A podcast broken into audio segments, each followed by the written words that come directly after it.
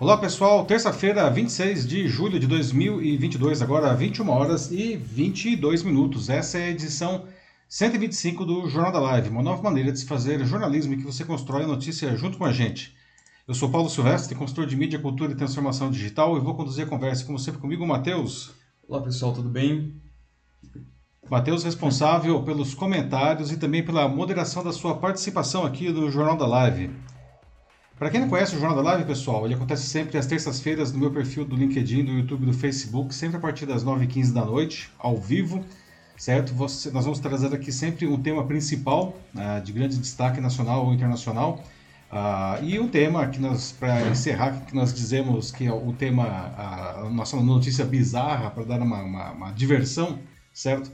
E aí, à medida que nós vamos trazendo aqui as informações, vocês vão deixando os seus comentários sobre o que vocês acham disso daí. Nós não queremos simplesmente dar a notícia, a gente quer conversar a notícia junto com vocês. Então vocês vão escrevendo aqui os seus nos comentários aqui do, das lives mesmo, na, na sua plataforma preferida, o Matheus seleciona, tá? E a gente vai conversando e construindo a notícia juntos. No dia seguinte, na quarta de manhã, o Jornal da Live vai também como podcast gravado nas, nas principais plataformas do mercado. Você pode escolher a sua plataforma preferida aí, enfim, Deezer, Spotify, o que seja. Procure lá pelo meu canal o Macaco Elétrico e aí você também pode uh, ouvir o Jornal da Live como a, a podcast. Muito bem. No tema principal da edição de hoje, pessoal, vamos debater sobre como os brasileiros estão morando cada vez mais sozinhos. Segundo os dados da recém-divulgada PNAD contínua do IBGE, as residências no Brasil com apenas uma pessoa morando aumentaram 43,7% em uma década e já representam 14,9% do total de residências no país. Os fatores que influenciam nesse comportamento são o envelhecimento da população, o aumento do status das, das mulheres, a revolução tecnológica das comunicações e a urbanização em massa. Mas nem todo mundo vive sozinho por opção. Uma pesquisa realizada pela consultoria Ipsos em 28 países mostrou que 50% dos brasileiros afirmam se sentir solitários. É o maior índice dentre todas as nações pesquisadas. Então, por que tantas pessoas estão indo morar sozinhas, pessoal? Quais as vantagens e as desvantagens disso? O que a gente precisa saber né, é, para que o que é visto como, enfim, um sinal de liberdade para alguns não se torne uma porta para problemas como depressão. Quais as mudanças práticas em nosso cotidiano são necessárias e como que isso vem alterando inclusive as cidades e os próprios imóveis? E como sempre, encerrando a edição, a nossa notícia bizarra de hoje, nós vamos falar sobre como turistas estão tendo dificuldade em usar dinheiro vivo em alguns países do mundo. Isso mesmo, dinheiro, não está dando para usar. Imagine você querer pagar a conta de uma loja ou de um restaurante com notas né, da moeda local, tá? Não estou falando de outro país, não. Ah, e o estabelecimento recusa aquilo. Tudo por causa da crescente digitalização das transações financeiras que agora acontecem em tempo real, não. O aumento dessas transações também está acontecendo aqui no Brasil, graças ao Pix, não. Ah, com ele, o Brasil subiu inclusive da oitava para a quarta posição no ranking mundial de transações em tempo real. Só que aqui pelo menos ninguém está recusando dinheiro ainda, não. Mas enfim, será que o dinheiro físico está mesmo com os dias contados? Não. E o que a gente ganha e o que a gente perde com isso? Bom, pessoal, então agora sim, tá? É, vamos começar os debates da edição 125 do nosso Jornal da Live. E como já foi adiantado, hoje vamos começar falando sobre como os brasileiros estão morando cada vez mais sozinhos. O IBGE divulgou na sexta passada agora o estudo Características Gerais dos Moradores 2021, que foi feito com base na mais recente edição da Pesquisa Nacional por Amostragem de Domicílios Contínua, a famosa PNAD contínua. Ela indicou que as residências no Brasil, com apenas uma pessoa morando tá, nela, aumentaram 43,7% em uma década. Né? Com isso, elas já representam 14,9% do total. Você provavelmente conhece alguém que mora sozinho, não é mesmo? Talvez, na verdade, seja o seu caso, você mora sozinho, não. Aliás, já deixo uma pergunta aqui, né? Se for o seu caso, não, o que levou você a tomar essa decisão de morar sozinho? Bom, essa mudança né, é, é uma mudança profunda em como as pessoas vivem, né, especialmente nas grandes cidades. Isso exige adaptações de comportamento, até mesmo para se evitar transtornos mentais não derivadas dessa solidão é, é, por opção. Não. Além disso, a, essa mudança está provocando alterações não, na maneira como os imóveis são construídos e até em como as cidades se organizam. Mas, pessoal, afinal, por que, que tantas pessoas estão indo morar sozinhas? Né? Já vou deixar algumas perguntas aqui, enquanto eu vou trazer mais dados, vocês já podem ir pensando e respondendo aqui, tá? Então, por que, que as pessoas estão indo morar sozinhas? Quais as vantagens e as desvantagens disso? O que a gente precisa saber para que o que é visto como sinal de liberdade para alguns não se torne uma, uma porta para problemas como depressão, não? Ah, quais as mudanças práticas no nosso cotidiano, não? Ah, e como que isso está alterando, enfim, na, na, sua visão aí, as cidades e até os próprios imóveis, os novos imóveis, não? Bom, os fatores que favorecem esse comportamento passam pelo envelhecimento da população, o aumento do status das mulheres, a revolução tecnológica nas comunicações e a urbanização em grande escala, tá? E de fato, as mulheres mais velhas vêm contribuindo decisivamente com essa estatística. Bom, primeiro porque as mulheres elas efetivamente vivem mais que os homens, não? Por causa do estilo de vida mais cauteloso, não? Que passa tanto pelo fato de que os homens, enfim, respondem pela imensa maioria de mortes violentas, não como assassinatos, acidentes de trânsito, enfim, quanto porque as mulheres têm o hábito de, se, de cuidar melhor da própria saúde, não? Muitas pessoas também relatam que moram sozinhas porque querem levar uma vida do seu jeito, não sem ter que, enfim, fazer muitas concessões, como é o caso de quando você vive com outra pessoa. Não? E nesse sentido, morar sozinho é visto como um, um grande exercício de liberdade e independência por muita gente. Não? Isso pode ser muito interessante mesmo, até aí por um, um autoconhecimento. Não? Ah, e morar sozinho, né, vamos lá, não é sinônimo de evitar relacionamentos, não. Né? A pessoa não é um antissocial, né? e inclusive é, tem relacionamentos, pode ter relacionamentos estáveis, mas veja só que interessante, o que, o que a gente observa também, não? Ah, é que tem um número crescente de casais estáveis né, em que cada um mora na sua casa. Né? Um arranjo que, aliás, pode se estender por anos, cada um morando na sua casa. Né?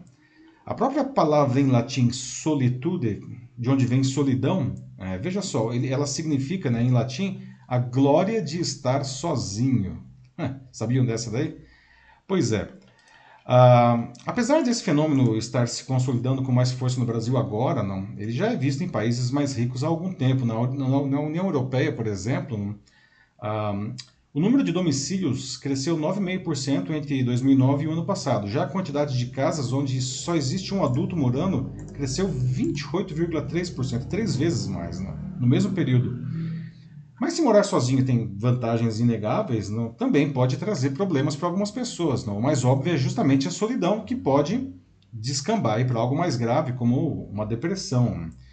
Tanto é assim que em 2018 o mesmo Reino Unido criou uma estratégia governamental para combater a solidão não? diante do diagnóstico que já tinha já existia 9 milhões de britânicos morando sozinhos, dos quais 1,2 milhões eram idosos que eram permanentemente solitários. Não? O Japão, que é uma, um país que tem uma população mais velha há bastante tempo, também adotou uma medida semelhante em 2021. Lá, inclusive, eles criaram até mesmo um ministério para cuidar não, de problemas de isolamento não, e os impactos aí na, na saúde mental. Parece que existe um aparente paradoxo nesse, nesse grande crescimento de pessoas morando sozinhas no Brasil, porque de acordo com um outro estudo, um levantamento chamado Perceptions of the Impact of COVID-19, que foi realizado pela consultoria Ipsos em 2021, com pessoas de 28 países, bom, esse, essa, esse levantamento identificou que 50% dos brasileiros afirmam se sentir solitários, não. Metade da população brasileira se diz solitária. E para vocês verem como que isso é preocupante, não, a gente fica em primeiro lugar nessa pesquisa, não. Já na a Holanda, o Japão e a Polônia né, são os países em que as pessoas menos se sentem solitárias. Aí, não? 15%, só 15%, não, aqui 50%, não? 15% na Holanda, 16% no Japão e 23% na Polônia. Bom, pessoal, o que vocês acham dessa explosão? Então, agora sim, vamos abrir o debate aqui. Não? Quero ouvir de vocês. O que vocês acham dessa explosão de domicílios com apenas uma pessoa morando no Brasil? Não? Aliás, alguém aqui que está nos assistindo agora é, mora ou já morou, ou talvez pretende morar sozinho no futuro próximo, não? como, o que, que vocês apontam como as principais vantagens disso e quais são, enfim, as desvantagens, não? E o que fazer para evitar armadilhas como aí o surgimento de uma, sei lá, de uma depressão, por exemplo, no caso dessa solidão doméstica? E aí, Matheus, que diz o pessoal? É, pelo jeito, bastante gente que está ainda entrando, né? Muitos boa noites por aqui. É, então sejam bem-vindos, bem-vindos a todos, né? Todos e todas. Mas vamos lá. A Adriana Amarante já havia falado aqui no. Ainda quando a gente ainda estava dando escalada, né? Aqui da, das notícias. No LinkedIn ela disse que realmente tem mais liberdade você viver sozinho, que de fato é um dos, dos atrativos que tem.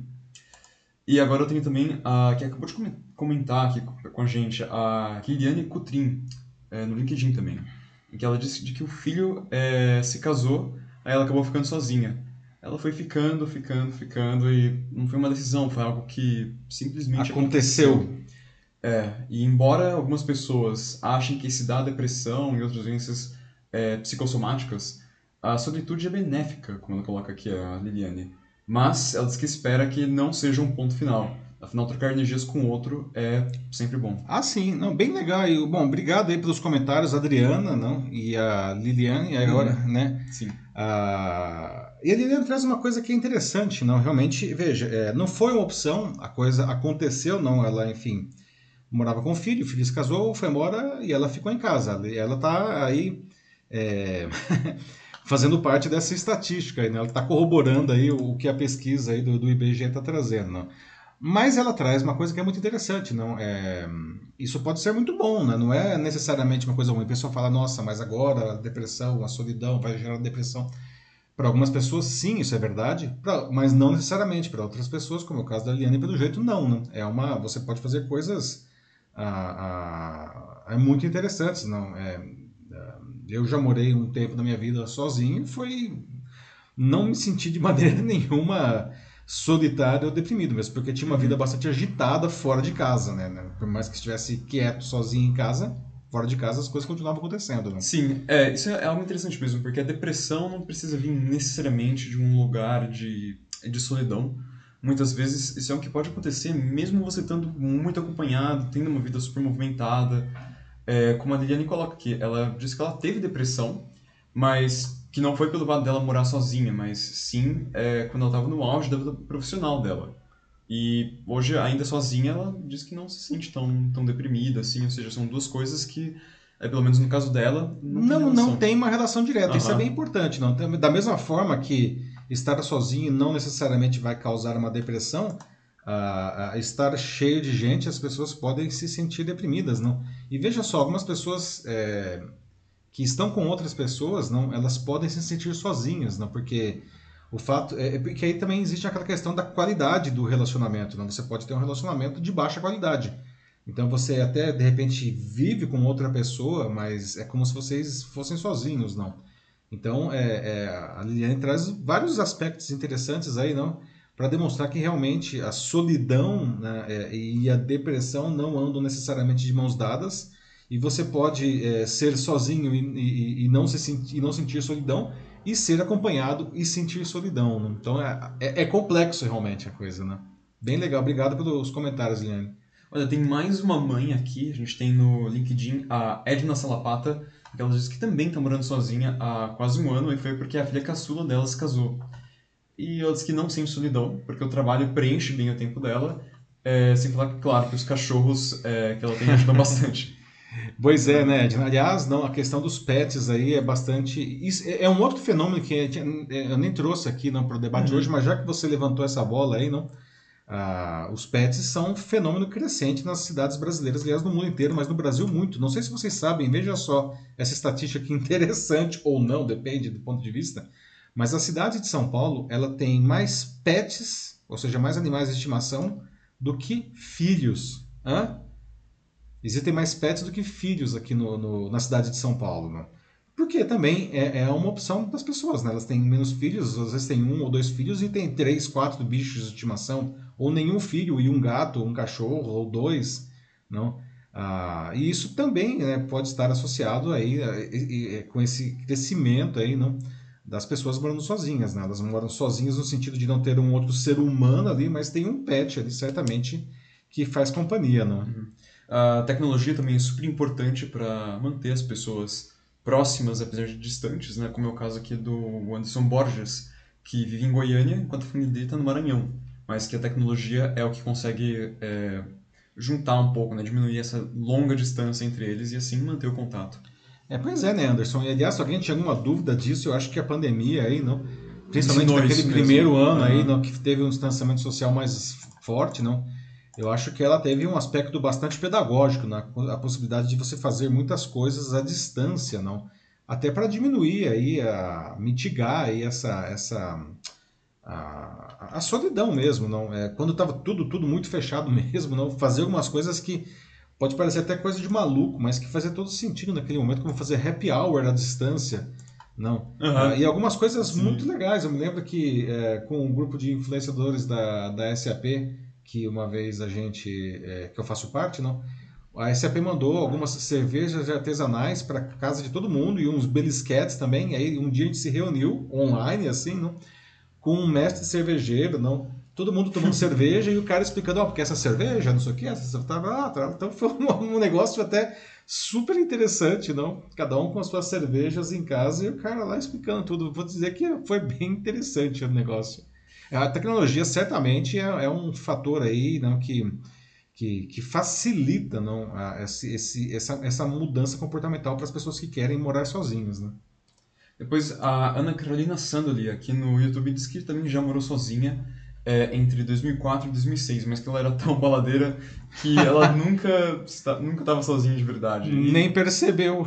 Pois é, e no final de 2018 ela também morou sozinha e disse que foi maravilhoso, mas que atualmente ela é, não tem vontade de voltar. Pois é, Ana, né? obrigado pelo seu comentário. Você traz um outro aspecto importante aí, né? Morar sozinho definitivamente não significa estar sozinho, né? Exato. As pessoas podem morar sozinhas e ter uma vida social extremamente agitada, né? que pelo jeito é o seu caso aí, pelo que você está falando, né? Então, realmente, é, são duas coisas bem, bem diferentes, né? Morar sozinho e, e ser sozinho, né? Aí depois eu tenho dois comentários que eles acabam se complementando aqui no LinkedIn. Um é do Francisco de Assis, em que ele diz que é, ele enxerga o tema, né, a ideia de você morar sozinho, como uma tendência mundial, especialmente entre jovens, assim, e até algo que se estende até os 40 anos, na, nas palavras dele aqui. Porque até você pensa, assim, nesse ponto da, de como que é construir uma família e a dificuldade uhum. é, que vem com isso, e quando você decide de fato viver com alguém ou até né, criar uma família, muitas vezes isso significa você se abster de alguns sonhos, talvez. Então, é, até mesmo pela pandemia em que muitos devem ter experimentado ficar sozinhos, né? Talvez uhum. deu realmente vontade de, de ficar mais tempo com essa, com essa liberdade. E antes de você falar, aqui o outro comentário que tinha era do Gustavo do, do Nascimento, Eutálio, também no LinkedIn, em que ele diz que é, fala também mais uma vez, assim como o Francisco, nessa dificuldade em manter é, uma família, né, um relacionamento e como isso é extremamente difícil. E também ele menciona é, a questão financeira também, que é uma é. coisa que entra é, em jogo assim muitas vezes na, na hora de tomar uma decisão. Pois é, não, dois comentários complementares aí, extremamente interessantes, Francisco e Gustavo, é obrigado. Não? Aliás, é um negócio que a gente até vai abordar logo na sequência, que eu vou trazer mais informações logo daqui na sequência. Então, a questão financeira também impacta nisso daí, não? É, morar sozinho custa menos do que, enfim, ter uma família. Ok, é claro, você pode morar com outra pessoa e vai dividir as despesas, ok, não. Mas é, a tendência é que essas despesas comecem a ficar cada vez maiores, não? Então, muita gente acaba é, escolhendo aí morar sozinho, até mesmo por uma questão de economia, não? E a gente vai ver daqui a pouco, eu vou trazer mais informações como que isso está impactando não, na, na, maneira como os imóveis são construídos, não, os imóveis cada vez menores, não, ah, que é um reflexo, inclusive, do empobrecimento da população né, brasileira. E de alguns anos para cá, o, a, a, renda do brasileiro não vem caindo muito, não, então as pessoas não conseguem mais ah, comprar imóveis grandes, não, elas acabam sendo obrigadas a comprar imóveis realmente muito pequenos e, e esses imóveis muito pequenos não comportam uma família, quando muito comportar um casal. Então, bem importante aí o que vocês estão trazendo aí, Francisco e Gustavo também. Antes de seguir, assim, com, né, acrescentar um pouco mais para a nossa matéria aqui, é, vou ler um comentário aqui do Denis, que ele pergunta. Denis é, Castro? Denis Castro, sim. Opa. Falei Denis só porque o Denis está sempre. É, o Denis né? já é o Denis, É né? Já- praticamente íntimo já do jornal. Mas, enfim, ele pergunta assim: será que a gente realmente aprendeu com a pandemia? Por que, que nós não zeramos os casos? E acho que os casos que ele se refere aqui seriam Os casos de Covid, casos, acho. acho que de Covid, sim. Uhum. Pois é, né, Denis? É, não aprendemos, não. Aprendemos algumas coisas, eu acho certamente. Não, vou dizer que a gente não aprendeu nada, acho que a gente aprendeu sim, né? Mas é, acho que algumas coisas a gente poderia ter pelo menos aprendido um pouco mais, não? Como você sugere, não? É, é muito triste a gente chegar nesse ponto, não? Estamos aí ah, terminando julho de 2022, não? E a gente vê ainda, sei lá, 40 mil novos casos, fora a subnotificação gritante, não? É, seria ótimo que a gente tivesse uma situação mais é, controlada essa altura do campeonato, não. Mas infelizmente não chegamos lá, né? Vamos torcer aí, não, é, seguir aí as. Acho que a situação só não está desesperadora realmente, porque todo mundo foi se vacinar, não. Ainda bem, a gente, o brasileiro aderiu em massa à vacinação e a gente está conseguindo sair dessa dessa história toda aí né, de algum de um jeito ou de outro, não. E, e ficaram aprendizados, certamente. Poderia ter mais? Poderia, não. Sempre poderia. Mas, enfim. Acho que dá para continuar por enquanto. Ok, então vamos trazer mais informações aqui, pessoal. Não, como eu falei, não, a questão dos imóveis e das próprias cidades, não é. Tudo isso está ligado, gente. Na- como tudo na vida, não, as coisas não acontecem de uma maneira aí é, é, é, independente, isolada, não.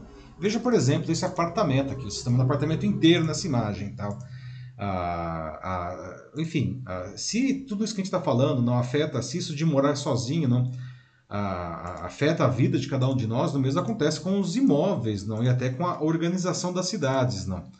E uma mudança da paisagem urbana está acontecendo não, em bairros de classe média e classe média alta, daqui de São Paulo, por exemplo, mas isso também se nota em outras grandes cidades brasileiras, não, que vai além da verticalização, de construção de mais prédios. Não. São Paulo, por exemplo, a cidade de São Paulo teve 250 mil lançamentos de apartamentos compactos entre 2014 e 2020. 250 mil unidades de apartamentos do tipo compacto, tá? Nesse intervalo aí de sete anos. O comércio não é interessante, ele que antes ele vinha antes ocupando as casinhas que eram adaptadas, não agora ele ocupa é, o térreo desses novos prédios, uma coisa que antes os prédios de alto padrão né, não tinha comércio, agora esses, o comércio está voltando aí para o térreo dessas novas, dessas novas incorporações, tá? Ah, e por outro lado, os prédios corporativos, não, que, que é uma cara de São Paulo, não, estão se tornando cada vez mais raros, mesmo porque, as, as- por conta da pandemia, inclusive, não, as empresas também aprenderam, não, aprendizados, como o Denis disse, não, que elas podem ter espaços muito menores que pode mandar um pessoal para trabalhar em casa aí, não. E teve o boom de estúdios não, e apartamentos realmente muito pequenos, com foco nas classes média e classe média alta, e até classe alta, tá? E quando digo pequenos, são até, até 45 metros quadrados, não. Aliás, esse que vocês estão vendo aí, ele viralizou recentemente, né? É um micro apartamento, micro mesmo, não. Ele tem, veja só, 10 metros quadrados, não, no bairro de Santa Cecília. A minha sala, gente, é maior do que esse apartamento inteiro, não. Então, isso que vocês estão vendo aí na imagem é o apartamento inteiro, tá? Veja que tem ali o box ali Nossa. transparente, certo? Isso é todo o apartamento, né? Tipo 2 por 5, não. Ah, o sofá que está ali à direita, ele vira cama, tem essa micro cozinha ali perto da porta, no fundo à esquerda, não. O armário onde está presa a televisão, ele desliza para revelar o guarda-roupa que fica à esquerda. E na parte central tem uma mesa retrátil que serve pra, como mesa de trabalho, como mesa de refeição e como tábua de passar roupa, não. Caraca. Quanto custa este imóvel? 200 mil reais, não? Ou seja, Meu Deus. 20 mil reais o metro quadrado, né? caríssimo, não? E é a região de Santa Cecília, que é uma região boa, mas não é uma região nobre, não. 20 mil reais o metro quadrado, não. E, aí tem, a gente tem que perguntar, né? Posso até perguntar para vocês já, se quiserem já podem ir escrevendo aí, né? Será que dá para viver minimamente bem num lugar desse? E aí falando, é uma pessoa só, né? Porque não cabe nenhum casal aí, né? Acho que um- uma pessoa e um gato já começa a ficar meio apertado, não? A outra mudança é, é- é que tudo que puder ser compartilhado será, gente. Coisas como lazer, os apartamentos agora têm coworking, lavanderia compartilhada, centro de convivência, não? É, tudo distribuído no térreo ou no terraço, no rooftop, como falam, não? Ah, em alguns casos tem até pequenas salas, pequenas lavanderias em cada andar para facilitar, não? Bom, para para grande parte dos novos moradores, não é, isso daí, esses imóveis são a oportunidade de viver mais perto do trabalho ou do centro da cidade, não? Ah, porque, enfim, adquirir imóveis maiores, não, para quem, principalmente para quem é mais jovem, fica muito difícil. Então o pessoal acaba sendo, entre aspas, obrigado a escolher entre comprar um apartamento realmente muito pequeno ou um apartamento um pouco maior, só que distante, num bairro mais barato. Por outro lado, os moradores antigos da região, eles temem que isso daí leve a pior do trânsito, enfim, poluição sonora, poluição mesmo, não? Ah, e mudando, inclusive, o conceito que esses bairros têm, muitos deles bairros residenciais, não? Isso, como a gente acabou de falar agora há pouco aqui, não, a partir do, do, dos comentários do, do, Guilherme e do Francisco, né? Não, Gustavo, não? É... Gustavo e Francisco, Gustavo. desculpa, obrigado. É, isso está associado à queda de renda do brasileiro, não? Ah, e é interessante, não? Isso, isso já aconteceu em algum momento, tá? Um fenômeno que, que surgiu na década de 1940, não? E durou até mais ou menos a década de 1960, assim, que era o fenômeno das kitnets. Quem é mais velho deve se lembrar disso daí, não. Elas existem ainda. Aí não, o cara não fala agora, fala estúdio, não. Kitnet era um, era um apartamento que era um cômodo só, que era sala, quarto, tinha a cozinha ali e, e um banheiro separado, não. Ah, só que esses micro apartamentos de hoje, não, apesar de serem mais funcionais, eles conseguem ser até menores que as antigas kitnets, não. Bom, a nova tendência traz algumas consequências para o meio ambiente também, não? o que impacta as cidades, não?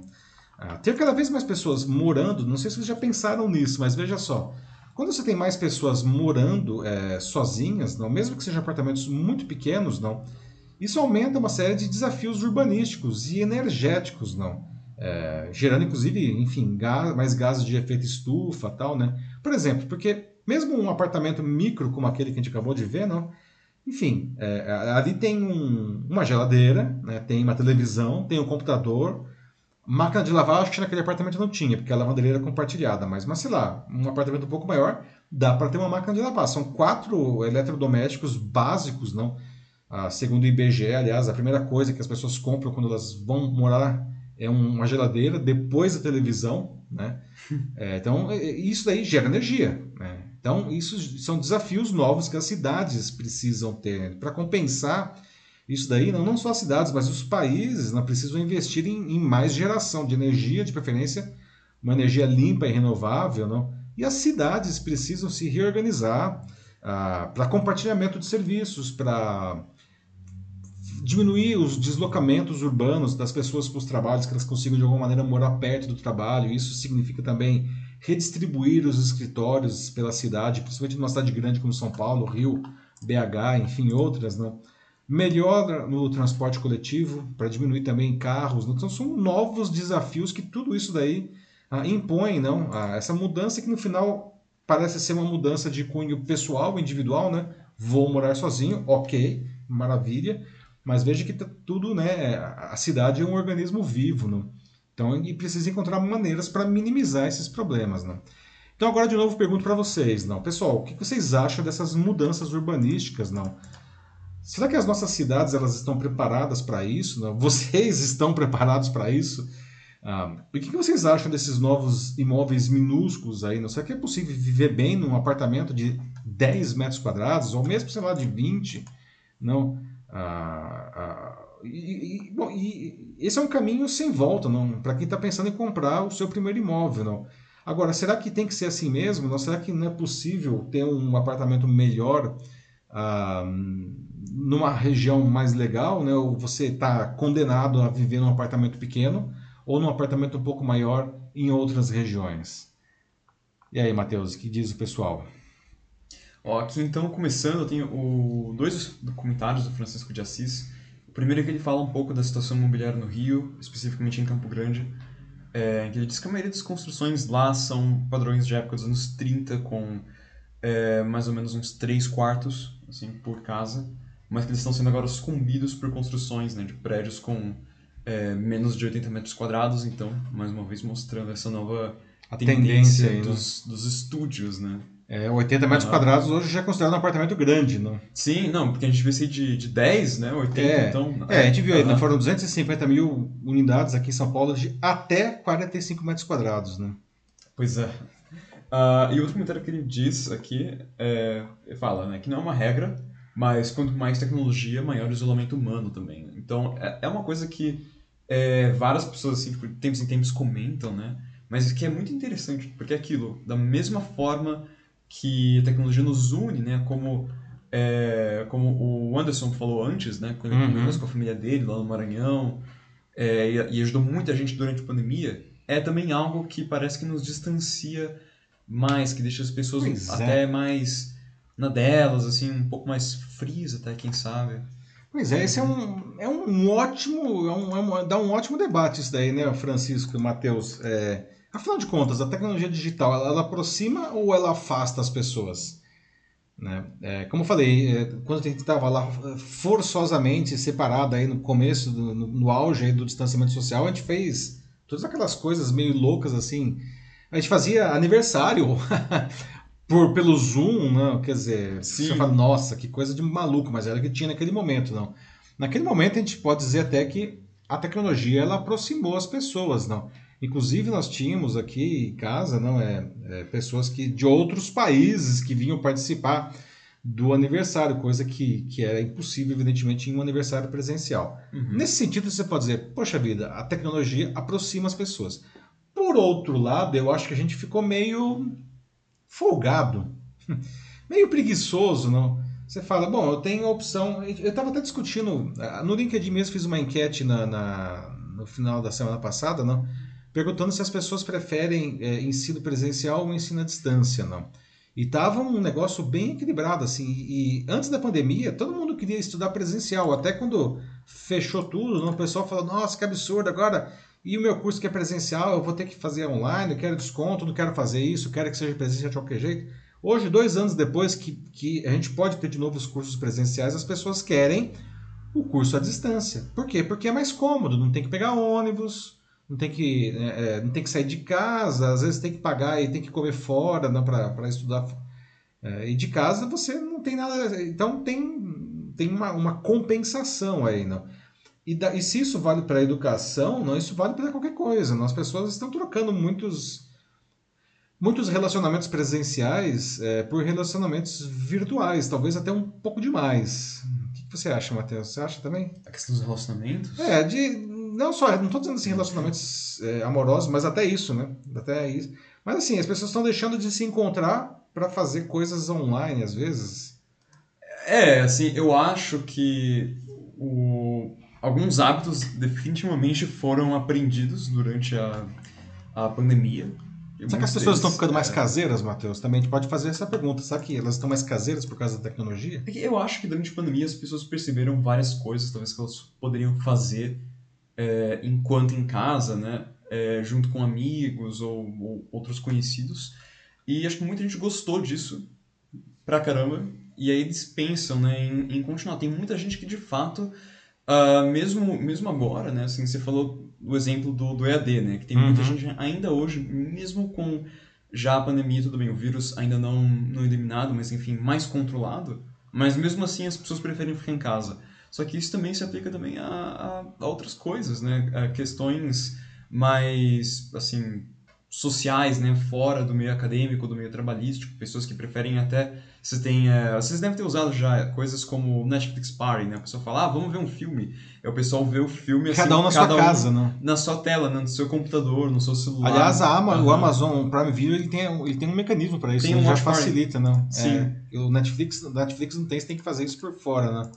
É, assim, então, sim, as pessoas. É, a gente poderia dizer as pessoas estão uhum. indo menos no cinema para ir porque elas descobriram que o streaming é um grande barato também é, é, outra coisa que aparece também, que é uma preocupação é. da, das salas de cinema também agora. E o streaming está de fato ficando mais forte e até já estava crescendo mesmo antes da pandemia, mas a pandemia só é, bom, aumentou isso, né? Intensificou tudo.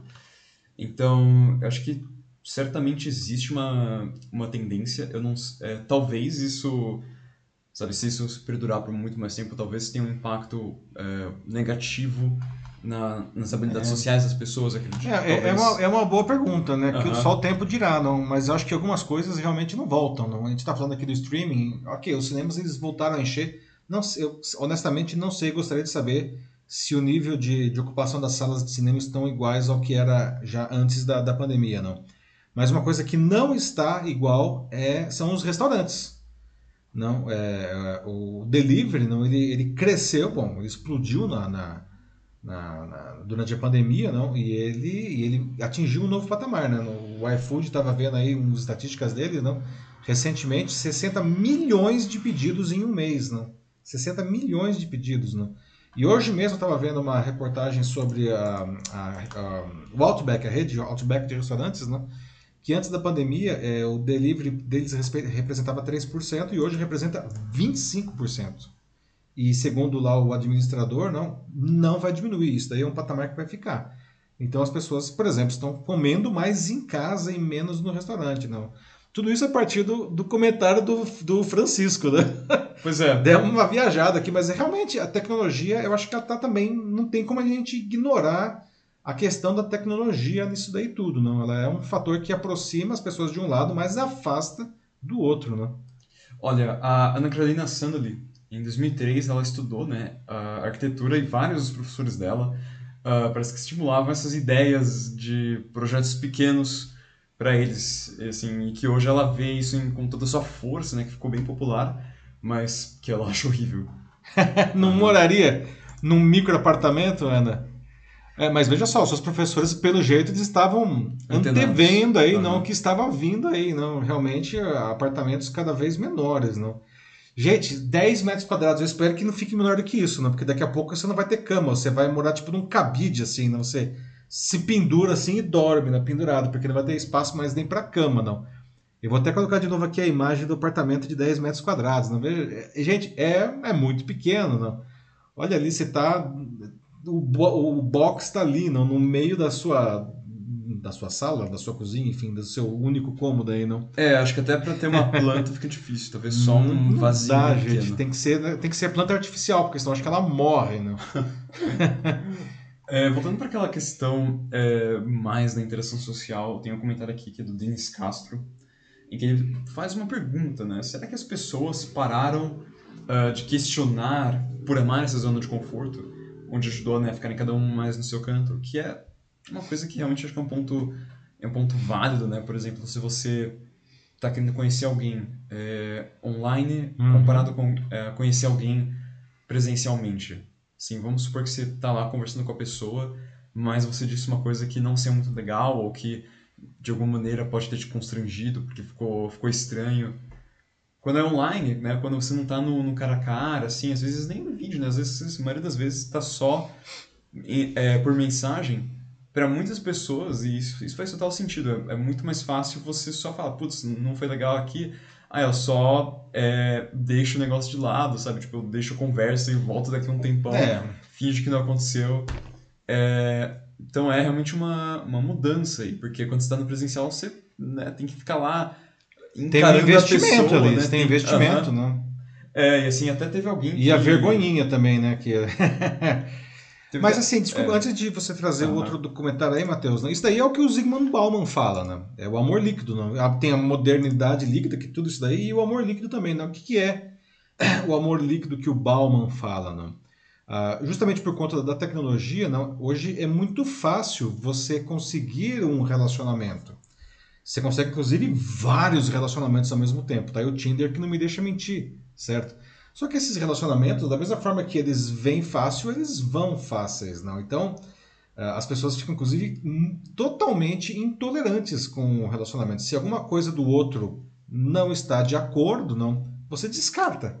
Não? Próximo, a fila anda, que a fila anda rapidamente, não. Isso é o conceito de amor líquido do Bauman, que se alguém não leu, eu recomendo fortemente o Amor Líquido Zygmunt Bauman. Né? O Denis falou aí da zona de conforto. A né? zona de conforto é, um, é uma desgraça, gente. Porque a gente acha que, como a gente fala zona de conforto, é um negócio legal, né? Zona de conforto não é um negócio legal. Porque você, como você está se sentindo confortável, não, você deixa de procurar melhorias, não. Só que eu costumo brincar que a zona de conforto de um faquir é uma cama de prego. Isso não é confortável. Para ele até pode ser, não Ah, então a gente tem que tomar muito cuidado aí com realmente a zona de conforto, como o, o Denis falou. Agora, desculpa, Matheus, você pode continuar. É, não, era um comentário do Francisco de Assis que dizia assim, de que até para algumas pessoas, aquelas que gostam ainda de, é, de ir no presencial, né, de querer encontrar as pessoas, de fazer a social, como ele coloca, chega até a ser visto como algo um pouco careta, ele acredita. Pois é. A que ponto chegamos? Não é engraçado aqui no começo da minha carreira lá nos primeiros anos, quando a gente criou o Universo Online, não? isso foi em 96, não? a gente criou a sala de bate-papo, desde o primeiríssimo dia do UOL já tinha a sala de bate-papo. não? E é claro, algumas pessoas começaram a se conhecer naquele, naquele, naquele sistema, que era uma coisa muito, muito primitiva. não? E a gente lançou o UOL no finalzinho de abril de 96, e em novembro daquele ano, um casal que se conhecia na sala de bate-papo casou, não? Isso virou notícia nos jornais. Pessoas que se conhecem online se casam, gente. Hoje, né? Hoje, como o Francisco falou, né? Você não conhecer ninguém online faz você parecer uma pessoa estranha, não? Então veja como que realmente as coisas estão mudando, não? A tecnologia aí, né, mudando profundamente, não, a, os nossos comportamentos e os nossos relacionamentos, né? Aí eu tenho o Sandro Custódio aqui no YouTube, também acompanhando a Ana Carolina Sandoli aqui na, no nosso bate-papo em que ele fala sobre o EAD né, que ele fez. Ele diz que recentemente ele concluiu um curso é, de 5 anos, um tecnólogo no EAD. Foi quando ele aproveitou o tempo dele na pandemia, justamente como ele coloca para não ficar parado, fez uma graduação inteira. E ele coloca dizendo de que o EAD é um futuro sem volta, na opinião dele. É. Acho que não tem dúvida, né, Sandro? Aliás, fez um bom uso aí quando estava todo mundo fechado, aproveitou para estudar, né? Muita gente sacou isso daí e fez, não. E uh, o que sai disso daí é que as pessoas descobriram né, que realmente o EAD é uma coisa viável. Né? Então, é uma coisa que dá para estudar e, como você mesmo falou, é, é sem volta, não. Ah, é curioso, não? Hoje, cursos, assim, as pessoas, para fechar um curso, uma turma presencial, assim, às vezes fica difícil. Fechar uma turma online, aí é facinho. As pessoas realmente estão, mudaram a chave aí, né? É, mesmo assim, ele diz que o curso presencial que ele fez no Instituto Federal foi melhor. Então ainda ressaltou isso. É, acho uhum. tem assim o lado bom e o lado ruim, né? Como eu falei, né? O, o ensino à distância tem as suas vantagens, né? Você não tem que se deslocar pela cidade, né? Que a gente estava falando agora há pouco da, das mudanças urbanísticas, né? As cidades precisam se refazer aí para evitar, entre outras coisas, os deslocamentos, melhorar transporte coletivo, tudo, não. Ah, o EAD você nem precisa se preocupar com isso, porque você não vai sair da sua casa, não. Por outro lado, não é um curso presencial e eu adoro não estar na sala de aula. Eu sou professor também, para quem não sabe, né? Adoro estar na sala de aula, gosto de ver as pessoas, eu sou muito sinestésico, não. Ah, eu sinto falta disso daí, né? Claro que nesse período todo já os cálculos mais recentes que eu fiz foram 700 horas de ensino de aula à distância, desde o início da pandemia, não. É, totalmente adaptado, como vocês podem imaginar, não. E tem as, tem as partes boas, tudo, mas eu gosto da sala de aula. Aí eu tenho também a Vanessa Helden, que ela disse que ela mora sozinha já é, há algum tempo, né? Porque, no caso, ela tem quatro, uma família de quatro irmãos, mas cada um já na sua casa. E anteriormente ela morava com os pais, só que o pai dela já faleceu é, faz quatro anos e a mãe há dez meses. Então ela começou a morar sozinha assim. Então, mais uma vez, é, muitas pessoas aqui relatando pelo jeito de que começaram a morar assim, porque é, tiveram pessoas uhum. próximas que realmente foram embora, né? Ou, é, ou porque se casaram até, né? Como no caso de filhos. É, como o caso da Liliane, né? Uhum. É, pois é, né? Aliás, Vanessa, lamento pela sua perda recente aí da sua mãe, não, mas é, é, um exemplo, não, realmente aí não ah, que as pessoas estão fazendo essa mudança, não. Você poderia, sei lá, talvez em outros tempos você fosse morar com um irmão seu, ou talvez não. Só que hoje as pessoas não, elas preferem continuar sozinhos, né? Como é o caso. E de novo, morar sozinho não quer dizer viver sozinho, né? Você tem né, a vida social continua rodando normalmente, apenas morando sozinho, né? Aí um último comentário aqui é o do Gilberto Mello, que ele pergunta é, que agora com tudo tão conectado, as pessoas sempre no online, né, e a vida está muito mais assim, Afinal de contas, o que é o espaço público, então, na vizinhança? O que é o espaço privado? Poxa! É, e fala, então, então, dessa sociedade confinada e de que a nossa liberdade, dessa maneira, agora, ela estaria sendo reduzida. Caramba, Gilberto, essa pergunta aí, né, pra... Maravilha, né? Pra dar aquela arrematada aí no final. A pergunta é excelente. Não? O que é o espaço público quando todo mundo está confinado em casa ou fazendo coisas online? Não? É... Será que as pessoas elas vão perder aí a, a, a, o interesse ou vai diminuir muito o interesse por estar, sei lá, no cinema que a gente está falando aqui, ou num parque, ou numa praça? Né? É, eu, essa pergunta é excelente, porque a gente pode abrir várias coisas assim. Né? É, eu acho que certamente o espaço público ele já está se transmutando aí não para o digital e eu acho que isso ele vai ganhar ainda mais força quando o, o afamado metaverso aí não aliás é, é, o metaverso não do que o Facebook aí não tem, tem falado muito não ah, isso se, se, se concretizar de vez com as pessoas com equipamentos de realidade virtual realidade aumentada eu acho que parte do espaço público vai mesmo para dentro do, do digital. Gostemos ou não disso, eu acho que isso é um movimento que vai acontecer. Não é uma questão de ser, é só uma questão de quando. Tá? Ah, por outro lado, não é, existem algumas coisas que falta muito para que o espaço público vá para o digital, como o caso dos parques que eu mencionei, não? Porque quando você vai num parque, você tem mais do que é, o contato com outras pessoas que você pode ter, sei lá, num parque virtual no metaverso, não. Você vê, você sente a natureza, você tem o cheiro das plantas, você tem o sol na sua pele, não. E isso, enfim, o digital ainda não consegue simular, tá?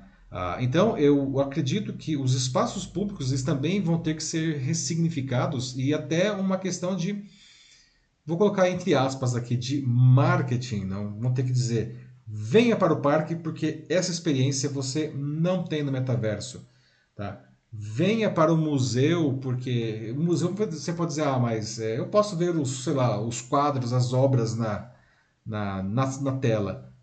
Não é a mesma coisa do que você vê um Rodin de verdade na sua frente, certo? Então eu acho que vai ter que ter aí um eu vou colocar entre aspas também aqui um exercício de resistência desses espaços públicos, não porque as pessoas não eh, elas precisam perceber a diferença que existe entre o espaço presencial e o espaço virtual, né? O que, que você acha, Matheus? Acho que é um ponto interessante mesmo, até a... vendo aqui mais alguns comentários, tem a da Ana Carolina ali que ela responde esse comentário do, do Gilberto, né? E que na opinião dela, é, o espaço público, ele sempre vai ser um espaço público.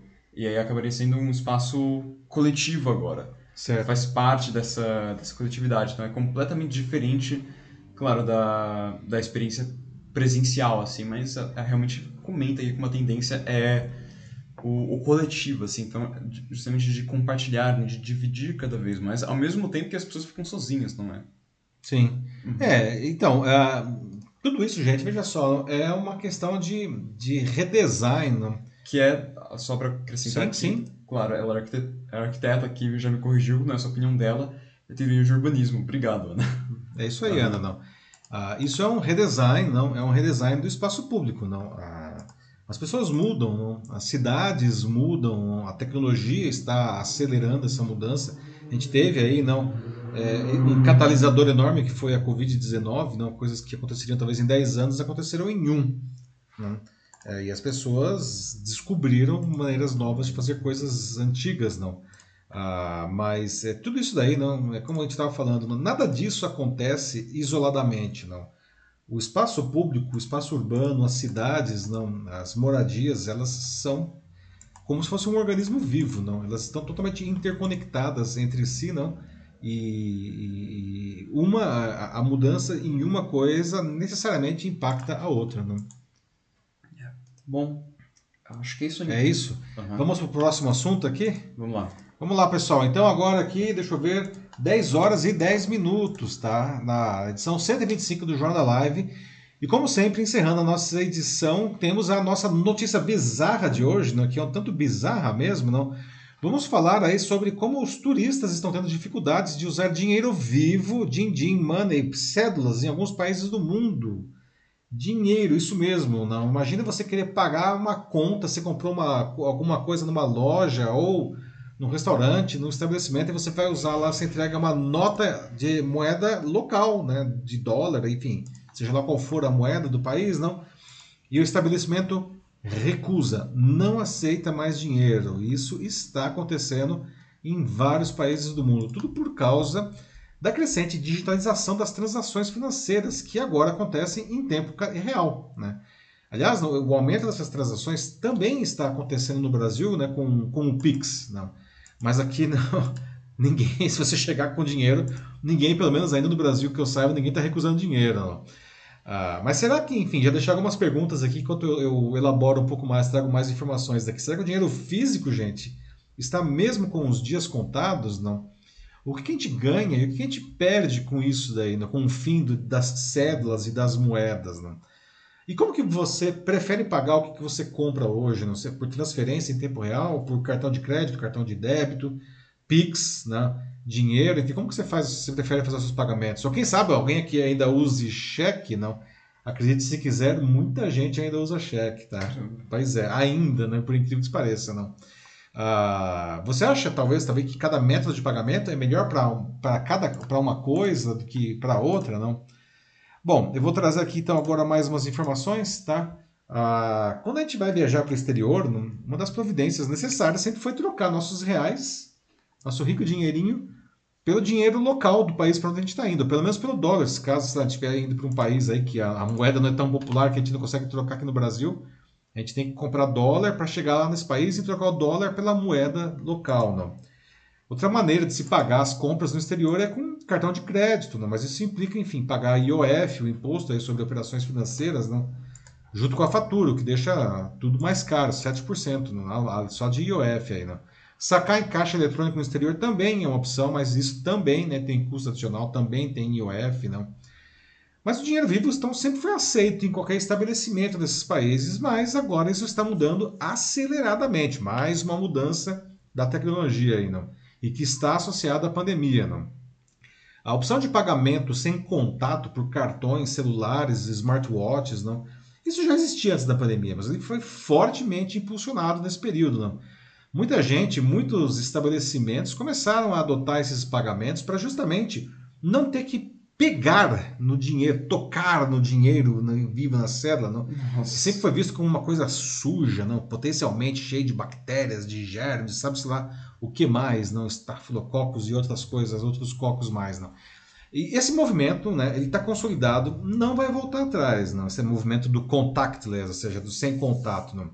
Aliás, em muitos países, os métodos tradicionais, não, a, a, como cartão de crédito, não, a, é, como a inserção para a leitura do chip, não, da, da ou aquela quando você dava aquela deslizada para para tarja magnética, não, esses países não aceitam mais. Você necessariamente o seu cartão, você está lá com o cartão de crédito na mão, tem que ser com o contactless, tem que ser para aproximação, né? Ah, principalmente em alguns países da Europa, não, a, a, inserção pelo chip aí, passar a tarja magnética já não funciona, não.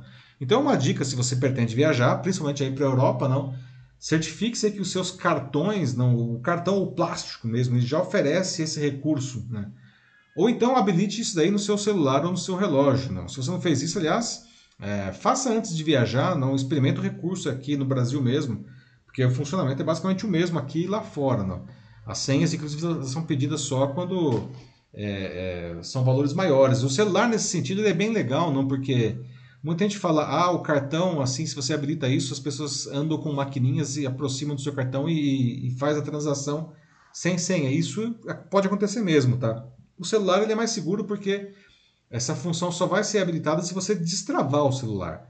Então eu recomendo aí não fazer isso, esse teste aí não de habilitar no celular, tá? Que eu, eu acaba sendo aí o, o, mais seguro de todos, tá? Ah, isso está se consolidando agora em locais como a Europa, não em América do Norte, aqui está chegando com mais força, não mais transações em tempo real já são um padrão em países asiáticos há uma década no mínimo, não antes da pandemia, portanto, não. No caso como a China, é possível ver o que aparece nessa imagem aí, não? que são mendigos com QR Code, né? para quem quiser fazer dar alguma coisa para eles. Você não precisa, você não precisa dar esmola mais dinheiro, você faz transferência aí, um Pix, né? o equivalente a um Pix para os mendigos. Até os mendigos lá já deixaram o dinheiro de lado, gente. Aqui no Brasil a gente está vendo já também pessoas que pedem dinheiro, principalmente assim nos semáforos, não? É, que tem aquelas placas, elas já colocam o Pix lá também, não? Não sei se alguém faz Pix lá, porque é um negócio tão rápido, não? Do semáforo, mas veja que já dá para fazer transferência, doações aí, não? A, a, é, por meio digital, não? Ah, nesse ano, aliás, o Brasil subiu da oitava para a quarta posição no ranking mundial de transações em tempo real, não? onde chegou no ano passado a 8,7 bilhões de transações em tempo real, né? por causa do Pix. Né? Na nossa frente só tem Índia, China e Tailândia, gente, né? que são países muito populosos não? e que são pioneiros aí nesse tipo de transação. Não? Mas apesar desse nosso crescimento, os pagamentos em tempo real no Brasil, por enquanto, tá, é só 5,3% das transações. Estão crescendo rapidamente, mas até 2021 foi só 5,3%. Né? É, cartão com, justamente o cartão com chip, não, é, ficou com 29,4%. E acredite se quiser, nosso amigo dinheiro e cheque, 65,2%. Né? Bom, mas de volta às nossas viagens internacionais aí, não? Então faça todos os preparativos aí para os pagamentos digitais aí, não. Mas, mas leve ainda algum dinheirinho.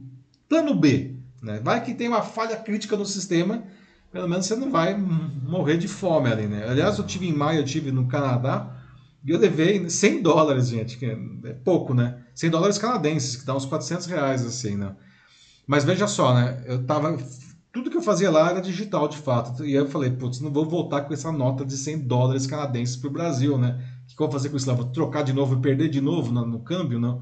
Então, nos últimos dois dias eu dei um jeito, porque eu tentei dar um jeito de gastar aqueles 100 dólares lá. Não gastei quase tudo, não. Então, é uma boa tática aí. Leva um dinheirinho, aí no final você gasta isso daí, não. Então, bom, pessoal, né? Será que o dinheiro então físico ele realmente está com os dias contados? O que, vocês acham disso, não? O que a gente ganha, o que a gente perde aí com o fim das cédulas, das notas, não?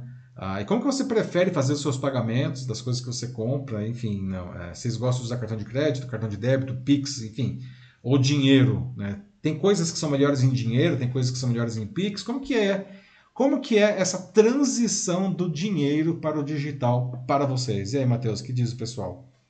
Olha, então, o... começando pelo Mauro Friedrich, aqui no LinkedIn, ele traz uma informação a mais, falando da Holanda especificamente, onde o dinheiro em espécie, é, segundo ele, já entrou em total extinção.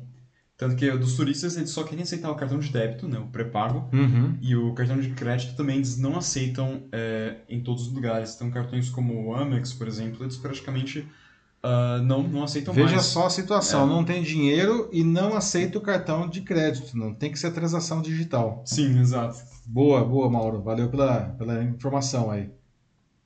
Uh, aí depois tem também o Francisco de Assis, que ele também fala é, de que a moeda digital substituindo o cartão de plástico e papel moeda, ele diz aqui que ele acredita que isso é, reduz o risco de assalto à loja, assim, para os turistas. Ah, bom, certamente, né? Uh, porque não tem o que ser assaltado, né? É. Assim, né? É, é... Só que ele força o cara a fazer uma transação. É, bom, mas isso aí já é uma outra história, né? Uhum. É, igual isso vale para a pessoa, para nós também, né? A gente andar com menos dinheiro aí, não quase é, eu, eu, praticamente ando com dinheiro assim só hoje, porque se alguém vier me assaltar, né, tá aqui, leva a carteira, né? Mas eu realmente não uso mais o dinheiro mesmo.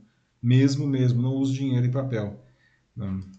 Aí depois tem o Denis Castro, em que ele fala de que muitos locais na, na cidade dele, que o, olha só, o Pix não está sendo mais aceito. Nossa! Por causa de golpes é, que tem acontecido até que bastante, né? Então, nesses casos, só dinheiro e cartão. Então você vê o Caramba, gente, aí é, pois uhum. é, isso é bem legal que o Denis está trazendo. Veja só, uma coisa que é um avanço inegável aí o Pix, não. Mas a bandidagem também se apropriou desse recurso, não. Ah, e aí vê o que aí está acontecendo em Juiz de Fora, que é onde o Denis mora, não. O pessoal aí, alguns lugares estão deixando de usar o Pix. Caramba, isso daí é eu não conhecia ainda, não, mas veja só, não é, por causa dos golpes, não. É, é, lamentável não, que a gente chegue numa situação dessa, não. Eu acho que é muito ruim assim depender inteiramente só, só de um único meio, como o digital, por exemplo, porque é, foi relembrado aqui pela Regina de que ontem o Santander ficou fora do ar no Brasil inteiro. E aí ela comenta porque isso aconteceu com ela, né? Ela tava com o Santander, mas a sorte é que ela tinha.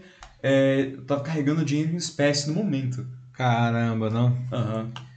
Putz, eu não sabia disso do Santander, Regina, olha só, não. Gente, não dá, né? Numa sociedade, numa sociedade totalmente digital como a nossa, não, quando acontece um, um banco, não, não pode ficar fora do ar, né? É, a gente teve alguns casos recentes aí de ataques, os ataques de hackers, não teve aí há uns dois meses que a Fast Shop ficou, acho que três dias, né? Três dias sem sistema, não, não dava para comprar nada nem no site, nem no aplicativo, nem nas lojas físicas da Fast Shop, porque entrou um hacker lá e derrubou geral assim o sistema, não.